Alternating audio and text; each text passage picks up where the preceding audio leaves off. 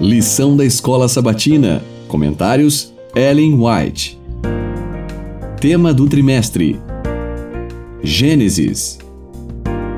Lição 4. Tema: O Dilúvio. Sábado 16 de abril.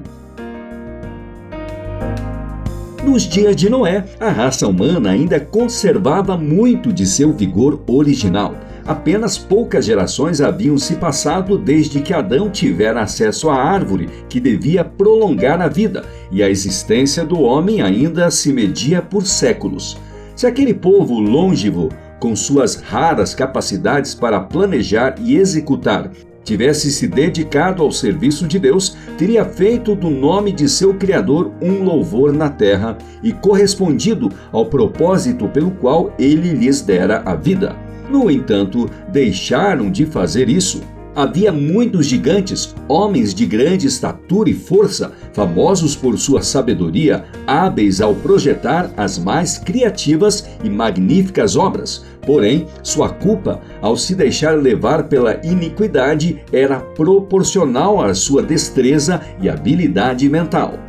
Deus concedera a esses antediluvianos preciosos e variados dons, mas usaram sua generosidade para glorificar a si mesmos e a transformaram em maldição, fixando suas afeições nos dons em vez de no doador empregaram o ouro e a prata, as pedras preciosas e as madeiras de qualidade na construção de habitações para si mesmos e se esforçaram para superar uns aos outros no embelezamento de suas moradas com a mais habilidosa mão de obra. Procuravam apenas satisfazer aos desejos de seu orgulhoso coração e se satisfaziam com momentos de prazer e maldade, não querendo conservar Deus em sua memória. Logo passaram a negar sua existência. Veneravam a natureza em lugar do Deus da natureza. Exaltavam o gênio humano, adoravam as obras de suas próprias mãos e ensinavam seus filhos a se curvarem diante de imagens de escultura. Patriarcas e Profetas, páginas 64 e 65. Sobre os antediluvianos, lemos: o Senhor viu que a maldade das pessoas havia se multiplicado na terra e que todo o desígnio do coração delas era continuamente mau.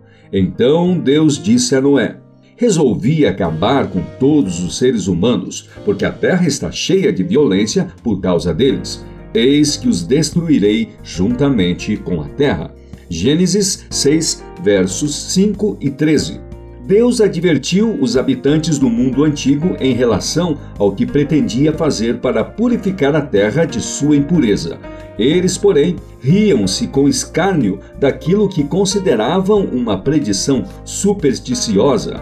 Zombavam da advertência de Noé quanto a um dilúvio vindouro. O Senhor, mediante seus embaixadores, enviou-nos mensagens de advertência, declarando que o fim de todas as coisas estava próximo. Alguns atenderão a essas advertências, mas a grande maioria as desprezará. Assim será quando Cristo voltar.